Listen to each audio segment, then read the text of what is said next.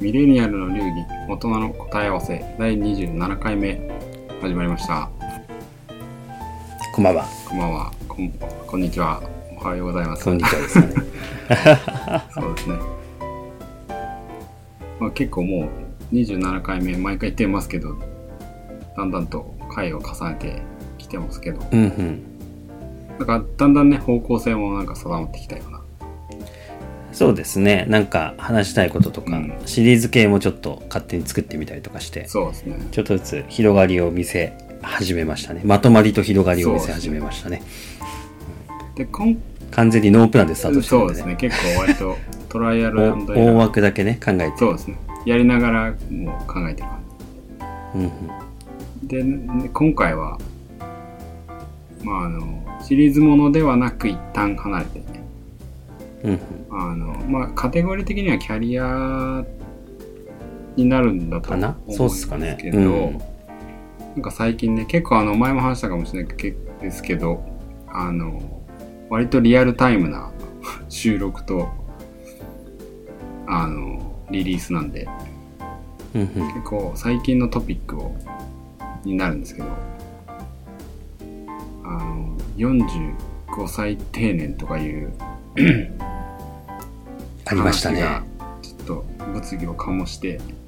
いますけど、うんうん今日はなんかその辺についてちょっとミレ流的に話を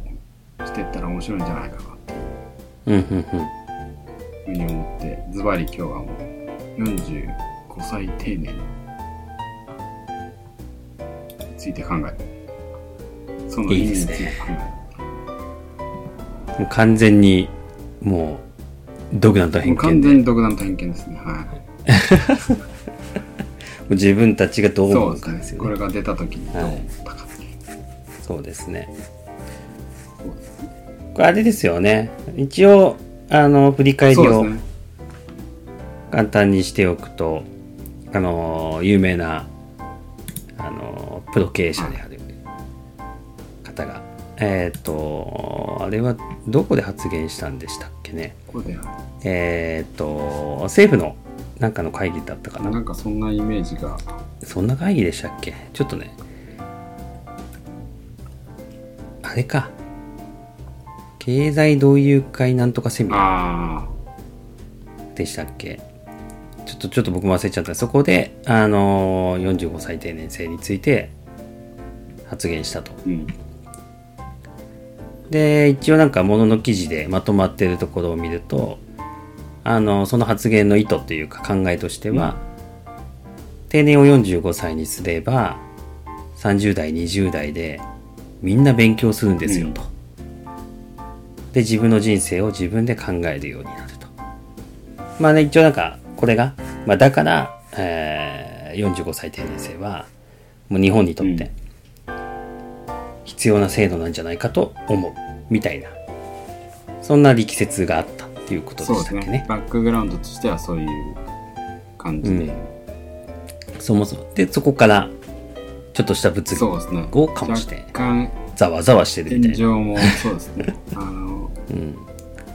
ヤフーコメントとかヤフーニュースで流れてちょっとヤフーコメントとかも見てましたけどやっぱり。ちょっと炎上気味の コメントが多かったですねそうですよね。で、なんかみんなで自分の人生を考えるようになる。で、まあ、それのさらなる意図としては、あの、その方曰く、日本を眠れる獅子のまま終わらせるわけにはいかないうと。そのためには成長産業への人材移動が必要であり、かつ企業の新陳代謝を高めるためには、雇用市場は従来のモデルから脱却しなくてはいけないと。その一環として定年の年齢を45歳に引き下げる。そして個人は会社に頼らない。うんそういう仕組みが必要だ。と力説した。っていうふうにまとめの記事ま僕が見てるやつに書いてあります。はい なるほどねどどうどうですかねなんかさ、まあ、炎上してましたけど、うん。これ出た時なんか炎上もね、いろんな炎上ありましたよね。僕もなんかいくつか見たやつだと、まあ単純に、もう手のいい首切りだろうああ確かに。確かに。もうズバッというね。そうなんか単純にあのね首切りたいだけだね。みたいな意見があったりとかもまあなんか見ましたし、うん、まあなんかそんなこと言ってじゃあその45歳定年したから社会にそれを受け入れる状環境が整ってるのかみたいな意見もなんかあったりとかしましたね。なんか見たりと。そうですね。しかもあの、ん。自分45歳超えてるやないかみたいな。ツッコミの意見もありました。そのままのツッコミね。ありましたけど、まあ、発言してる人たちの大半が多分その同友会のあれなんですかね。発言の席にいた人たちもみんな45歳以上の。まあ、どこかでも皆さんね、結構ね、あの、お年も、まあ、あの、あらゆる経験を積まれた方たちが入ってるみたい回だと思うんで、だからそれだけを見ちゃうと こまあ、ツッコミが入ると。ういうような結構コメントが割と散見された感じですけどね、そうですね。どうどうなんですかね。でもこのまあ定年の意味に45歳定年の意味についてちょっとまあうん。考えてみる価値はあるのかなっていう気はしますよね。でまあ一つは、まああの社長さんなんでこの経営者の立場からの視点っていうのとあとはまあね日本自体がね多分それこそミレニアル世代まあ我々にとったらもう、それこそ45歳ってそんな先の話じゃないから。そうですね。でもその時。ね自分たちが小さい時から考えるとやっぱ日本大丈夫かっていうねうんのもあるからその一つの会社の経営者視点もあればなんか日本のマクロ視点みたいなうん。のも、なんかどうしても自分は結構浮かんだんですけど。うんうん。であとはまあね自分個人としてどうどうしたらじゃあどうしたらいいのかみたいなのがあると思うんですけど、どどうした？なんかどんどんなリアクションを持ちましたかロッキーさんは？これはね、僕も結構どちらかというと、このもの、こっち系の問題は興味があるっていうか、あの、個人的にね、あの、暇な時に妄想したりしてる。うん。まあ、どういうのがいいんだろうなみたいなレベルですけど別に。そのレベルですけど結構なんかねあの社会的に大きな問題じゃないかなと思ってる方でして、で定年制がねじゃあどう考えるべきだ。まあなんかそれだけじゃなくていろんな視点あると思うんですけどまあまあちょっとね経営者視点をちょっと経営者だったらどう考えるかなみたいなところをねちょっと妄想してみると、まあいろいろありますよね確かにその日本我々ミレニアル世代、まあ、から視点すると、まあ、我々が子供の頃の感覚ではやっぱりあの終身雇用の年功序列っていうのがね、そうですね。まあ、我々の上のあの父であり母であり、まあ、本当自分たち親世代は、まあ、そういう世界で生きてきたところで我々はそこが崩れてっていうそうですね。のところにはなってますけど、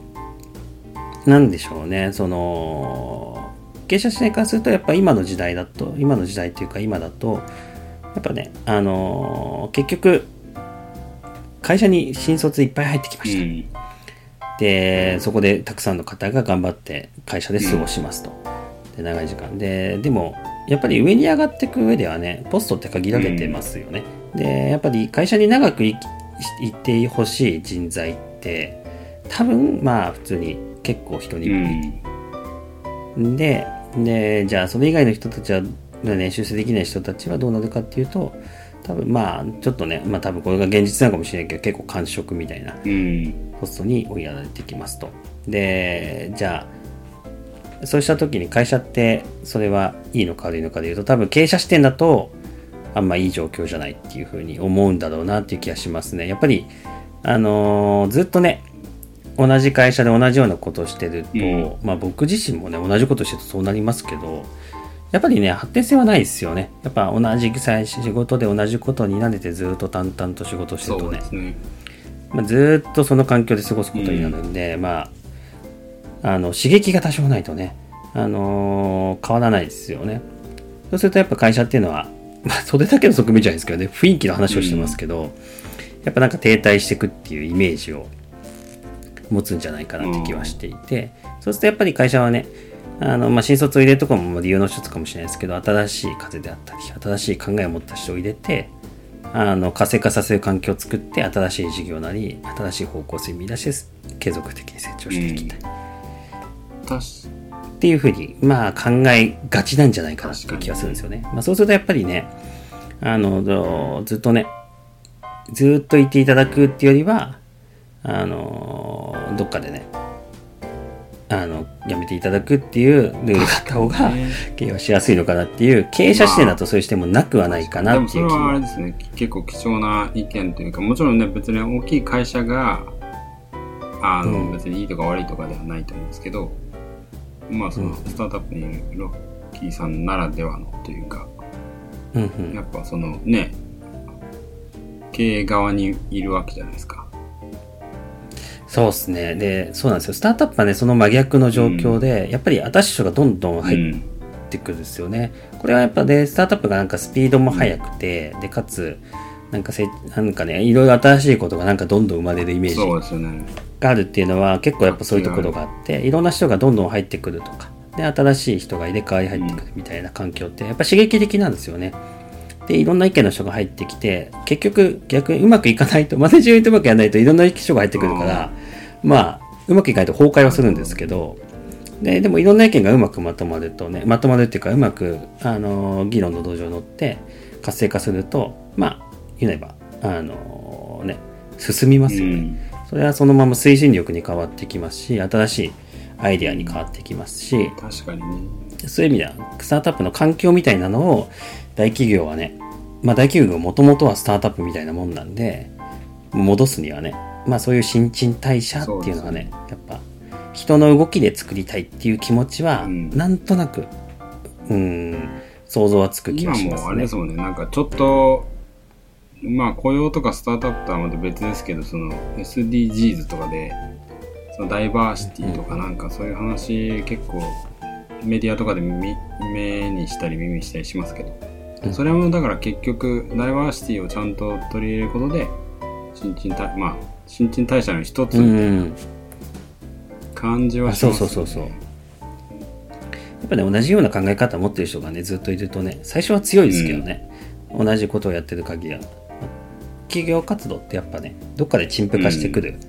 ものなんで、サービスも。やっぱり新しいものをね、入れて、新しいサービスなり、新しい事業なり、ね。新しい顧客の獲得なりっていうのは、やっぱり、あの、既存の人たちだけでね、やっていくっていうのは、なかなかお新しいことは起こりにくいんじゃないかなっていうのはしますね。まあそういう意味での人材い人材移動とか、人材流動性を強制的に作るための45年定年制、うん。定年制の発言だったんだろうなっていう気もね、まあいろんな側面あると思うんですけどね。まあそこいうね想像も流動性にできます。関してはね確かにずっとなんかまあロッキーさんと一緒でたまに考えてるというか 興味は持ってるんで、なんか人材の流動性はすごい大事なテーマだなっていうのはすごい常々大学くらいから考えてますかねなんかうんうんうん。まあなんか流動性っていうとねどっちかというとその金融と お金の話が多いですけどやっぱ人材あっての企業の力だったり国力だったりするので。でなんか人人材流動性高まればなんかこうチャレンジ精神とかもねチャレンジしようかなっていう気にもどんどんなってくると思うんで、個人的には。うん。正直ね辞めても次に行く会社があればそうそうそうそう。いやだからね、あれですよ。そうなんですよね。多分結構問題の根本っていうか、あの大事なポイントって多分そのまさに人材流動性であったりとか、でか流動性をどう担保するか。人材流動性をどう作ってどう担保していくかっていうところが、多分その国力を上げるとか、うん企業を活性化させるとか、でそういうポイントでは重要であるんだと思うんですよね。だからね、個人的にはね、別にね、45歳定年齢制は、まあ一つの手段であるんですけど、ちょっとね、結構いか、いあの、激しい手段だなっていう思いで、意味で、まあそんなに、あの、グッとは来なかったですけどねまあちょ。っとね、まあ定年っていう言い方もね、ちょっとなんか問題あるのかなってそうそうそういう気はしますけど、まあ一石を投じるという意味ではかなりのインパクトがあったかなっていう。そう、インパクトはすごかったですね。だから、このざわざわ議論が起こる可能性を、が、が起こしたっていう意味ではね、そうですもうすごい面白い、ね、発言だったなっていう気はします、ね。なんかやっぱその私その海外に行ったりしてるじゃないですか、うんうんだからなんですかね。やっぱその、まあそれもスタートアップ、結局人が集まれば組織なんで、会社でも国でもうん。あれですけど、あの、やっぱ新陳代謝、人材の新陳代謝をすごい高めてる国はやっぱ元気あるかなっていう気はします。途上国はまあ人口増えてれば、勝手にあの、それこそバブルとか高度経済成長期の日本みたいに勝手に 社会がか活気づいてると思うんですけど、アメリカとかやっぱそれを移民とかでめちゃめちゃ補ってるし、そういう制度がすごいなと思いましたけどね。逆にイタリアとかはもう結構停滞しちゃってる感じはありましたね、あ そうなんですね。まあ、日本、うん、まあでも日本もね行くまではい行ってすぐはもうイタリアがもうダメダメで いろいろうんうん。思うところありましたけど まあ日本もそんなにいいのかっていうね思いはありましたねそうですね。うん。だからねまあなんだろう。まあそれでね考えるいいきっかけになったんですけどね。まあなんだろう。個人的な完全に僕の個人的な考えなんですけどね。だから定年制はまあそもそもねこの定年制って何っていう定年制いらないでしょっていうのがね、まあまずは一つね僕なりにはねまあ思ってるところで。あれですよね結局あのーなんか重要なのってあのーそう定年か定年じゃないかじゃないとこだと思うんですよね。で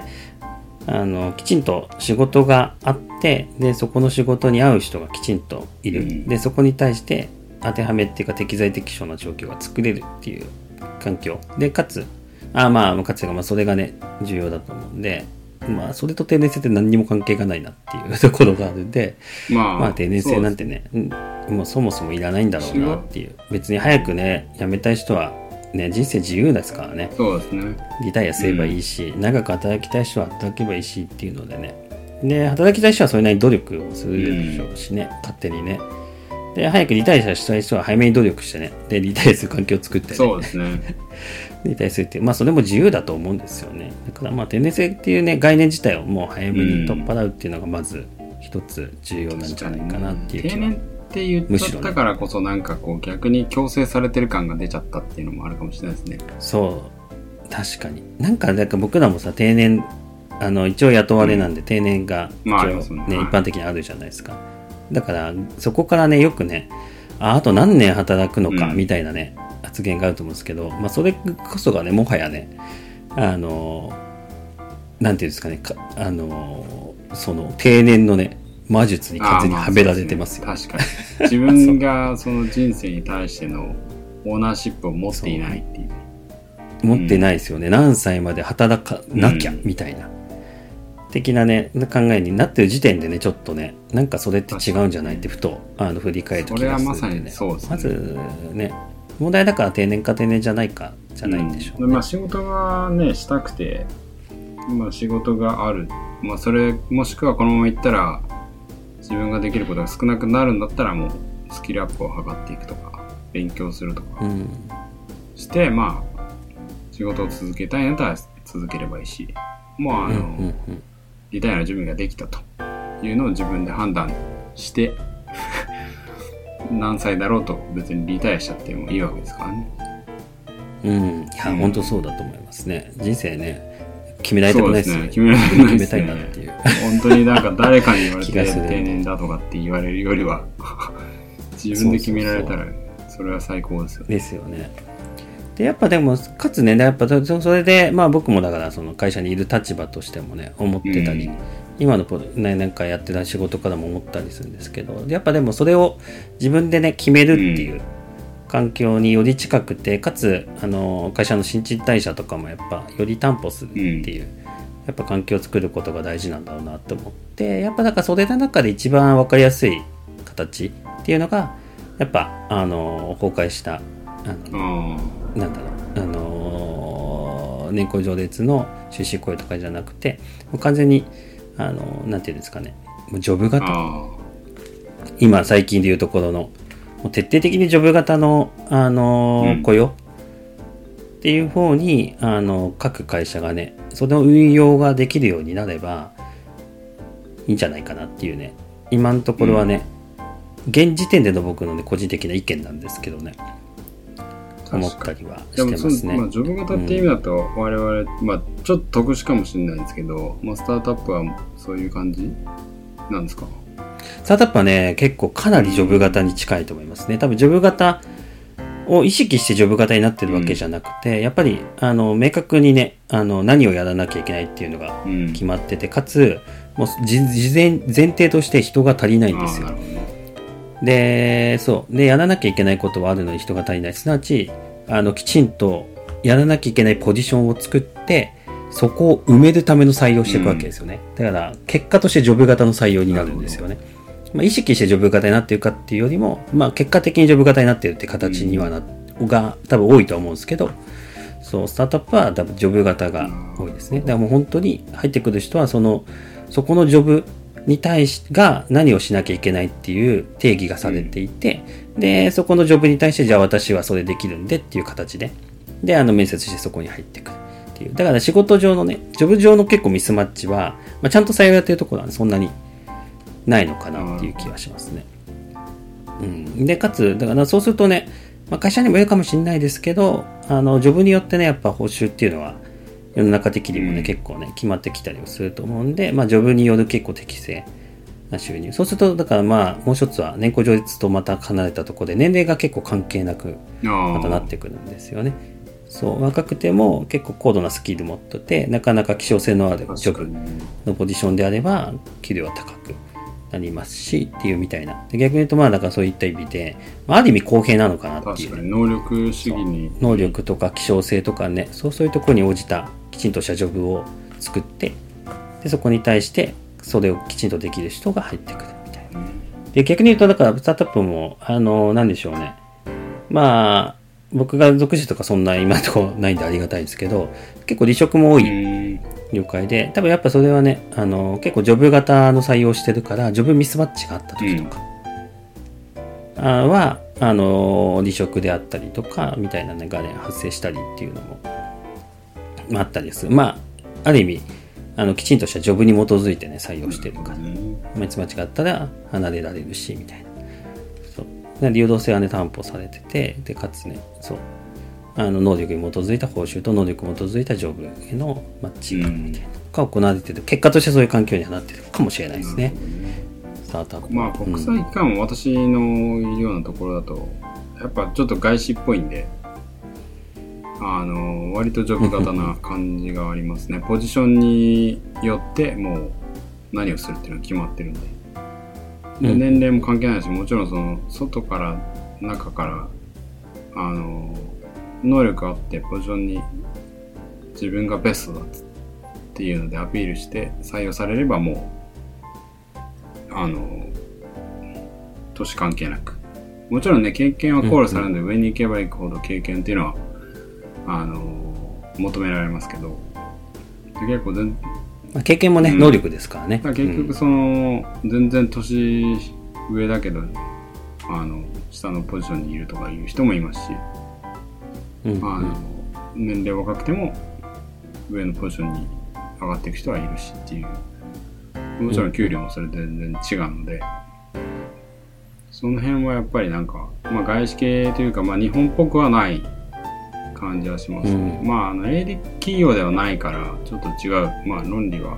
ちょっと違うと思いますけど。でもやっぱりその、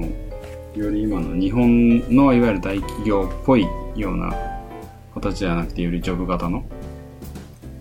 雇用にはなってるのかなっていう気はしますよね。なんか。そうジョブ型はねねそう。意外となんかジョブ型とかね年功序列じゃないから、うんジョブ型だと結構なんかなんて言うんですかね能力主義でできる人はできてできない人はできないでなんかね弱者と強者が強者が生まれちゃうんじゃないかっていう印象をねジョブ型って結構持たれたりもするんですけど僕なんかね結構あんまそこそういう視点で見てなくてまあ言えばあれですよねあのある意味こっち側だから労働者側に選択権があるんですよねジョブ型って、でだからなんかきちんとした、まあ、企業側の責任、まあ、企業側がきちんとしたジョブをきちんと定義して、うん、で、このジョブにはこういう能力と、これが、まあ、言うならやらなきゃいけないこと。うん、まあ、それができる人がこのジョブですよ、みたいな、きちんと定義すれば、こっちがね、あの自分がそれに合わせてね、あの応募であったりとかね、うん自分の能力を提供できるわけですよね。で、選べるんですよね、結構。なるほどね。逆に言うと。そうそう。で、だからもっと、あの、こういう仕事がやりたいっていう自分のやりたいことに対して、結構ピンポイントで選択もできますし、で、逆に言うと、だからね、あの、もう、お金の視点で、もうちょっとこのくらいお金欲しいから、これくらいのジョブが必要だっていうんであれば、じゃあこれの、そのジョブをできる能力を身につける経験を積もうとか、っていうのも、逆に言うと、なんかすごい考えやすいと思うんですよね。判断つきやすいっていうか。なんか逆になんかジョブ型じゃなくてじゃない世界だとあのいろいろ働くじゃないですか 大きい会社に入ってまあ言えればそのなんていうの？あの上司部下の人間関係の問題だったりとか、そう修正に対してそういったねあの多少のなんかあのね調整が 入ったりとか、まあ、ありそうじゃないですか。多分まああるんでしょうけど、ね。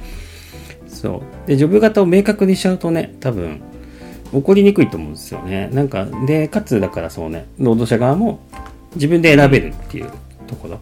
だからまあ結構ね難しいジョブやるにはまあ言えないば逆に努力が必要だしじ勉強時間も必要になるかもしれないじゃないですか、やりたいやつはやればいいしめんどくさって思うやつはまあ別に選ばなくていいだけの話になってくるんで、なんていうんですかね。まあある意味結構ねよりなんていうんですかね僕が求めるちょっと自分でね選択とか自由が聞きやすいっていう世界なんじゃないかなってきてね。僕はなんか結構ねあのジョブ型全力で賛成そ派っていうかね。なんかより自由に生きやすいなっていうより、よりなんかあの、マーケット主義ですよね。マーケットプリンシパルな感じで、あの、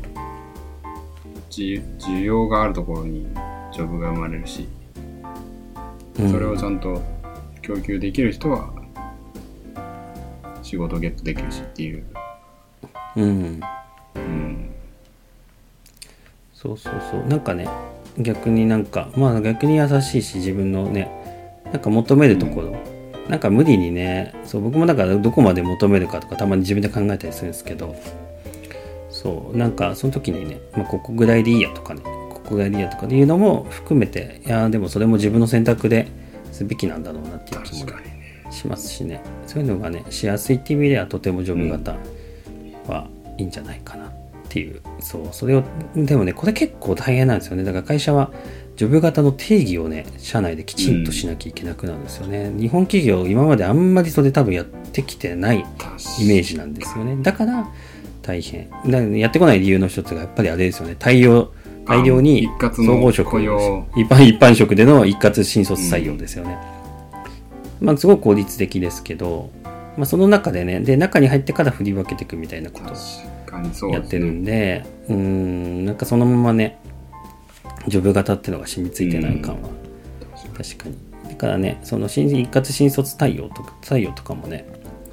いいんじゃない？いらないんじゃないかなっていう。そうじゃなくてやっぱりどんな感じなんですかね？なんか言っても我々二人とも別に新卒一括採用やったことないし。あの、ねいわゆるザ日本企業みたいなところにね、働いたこともないうんですもんね。うん。だからこういう話をしてると逆に一般企業ってどんな感じなんだろうっていうのは想像がなんかできなくて確かに。そう気になりますよね。気にはなりますけど、うん。そうですね。なんか難しい逆にどうなって機能してるんだろうみたいないやーね、まあね、そこはね、あのー一般的な教育からね、始まってね、振り分けから。まあ、でもまあ余裕があるってことですよね。きちんと教育はしてるっていう、いろんな部署に当てはめてね。それは素晴らしいなと思いますけどね。それはだから企業がやってるっていう感じはしますよねなんかあの、うんヨーロッパとかだと逆にその技術の進歩によってなくなってしまう職業。の人のその転職を助けるために結構お金かけてトレーニング、うん。ボケーショナルトレーニングとかドイツとかやってたりするみたいですけどなんかうん。日本はなんか企業がやってるみたいな感じなんですかね。まあ企業でも転職の支援をしてないからちょっと違うけど。その、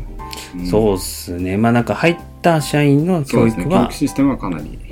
まずは企業がやるっていう、まあ学歴で選んで入れてみたいなね。で、その中から教育していくみたいな風には成り立ってるかもしれないですね。で、だから新卒っていうかね、その学生から企業に入るのも、うん、なんか別にジョブ型でうまくいくんじゃないかなって気もしますけどね。そうするとまあ、あの、さっきの、あの、方が言った話じゃないですけど、学生もね、なんか何かやりたいっていう、まあなんか考えるきっかけにもなるのかなと思いますし、で、世の中できちんとね、新卒で入る入り口のジョブっていうのがきちんと定義されてね、あるのであれば、そうこういうことがやってこういうことを経験したいからっていうのがねまあイメージするのは難しいですけどね、うん。まあ、そういうのがね成り立てばねでもあれですね結構マインドセットなんか全員のマインドセットが変わっていかないと定着しなさそうというか そう。前にあのちょっとそうそうそう。話したなんですか日本人の学生と海外の学生で結構違う、なんか雰囲気違うみたいな。うんうん。言ってはいありましたね。あの何回目だったか忘れましたけど、はい。それにちょっと似てるのかなっていう気はしますよね。なんか、うん。あそうですね。自発的にこう自分がどうしたいかっていうのを考えてるかどうかっていう。そう。ふうになっていかないと、ね、外国の学生のそう。まあ環境ですよね、彼らの環境はやっぱりそういう環境が整ってて、学生が自発的にね自分のやりたいことだったり思考したいことだったりとかを、まあ、考える環境もねすでに整ってたんでやっぱ話聞いてるとね、そういうコミュニティがきちんとあったりとか。そうそうそうそう。やっぱそういうねそういうサークルがあったりとか、うん。でやっぱ情報をしゅしゅ、ね、自分たちでね仕入れられる環境が整ってるっていうのがねあーすごいいい世界なんだな。まあだからそういう環境もあるからね自発的にもなるし自発的になったけ自発的になればそういうものをね得られるっていうのが分かってるから自発的にもなるっていうねところもあるんだろうなっていうのでねそうするとやっぱなんか日本でねそのジョブ型でその学生からそういうでそういうくらいからよりジョブ型でこう自発的なところを上でやってくるにはね結構大規模なな 社会的な改造がです必要ね。いや、なんか私の。まあ言うは優しの世界ですね国際機関も、とかだとやっぱあれなんですよ。なんか2年とか4年ぐらい、2年か4年の間にもう、住む場所も仕事も変わるみたいな、強制的に。うんそういう感じでもうバンバンシャッフルされるんで、まあもちろんその人事異動とかはまあ別にどこでもあると思うんですけど、なんか自分が感じてるのはもうその、ポジションで自分でアプライしないと、大体つけない感じなんで、次の。で、どこに住むかとかも、それで決まっちゃうんで、うんああこう、厳しいっすだからね、常に考えないと、うん。まあ、あの結構厳しいんですよね。で、日本ってなんかこう、イメージですけど、なんか受け身っていうか事例が出たらそっち行かなきゃいけない。そういう感じでもなくて、まあ自分でどうにか、ここに行きたいと思ったらそれのためにどういうふうにしたらいいかみたいなのを考えなきゃいけなくて、でそれを強制的になんか2年とか4年とかでやられ、回ってきちゃうんで、そうするとまあ、ね、いろいろなことを考えざるを得ないですよね。だから常に今までやってきたことを棚卸し棚卸しして何が足りないのかとか考えざるを得ないんで、そういう環境もなんかしんどいですけど悪くはないのかなっていう。なんかやっぱ、確かにね。うん。必要かもしれないですよね。安なんか結果その環境がね、そうが良くないのかなそうそう安住。何歳にしたって定年があるっていうと、なんかそこのまあ先の話だろうみたいな。なってしまうと。やっぱね安住は我々のこの車両通な人生を目指す上ではねこれ安住は多分敵になるはずなんで 刺激がないと、ね確かにね。うん、そこは大事かもしれないですね、まあでもあれですかねなんか無理やり感はありますがけ結論つうかうん、としてはどうですか？ミレ流的な結論としてはそうですね。結論としては自分の人生は自分で考えそうですかね。え 誰か偉い人が45歳定年とか何十歳定年とかじゃなくて、ん。定年は自分で決めるよ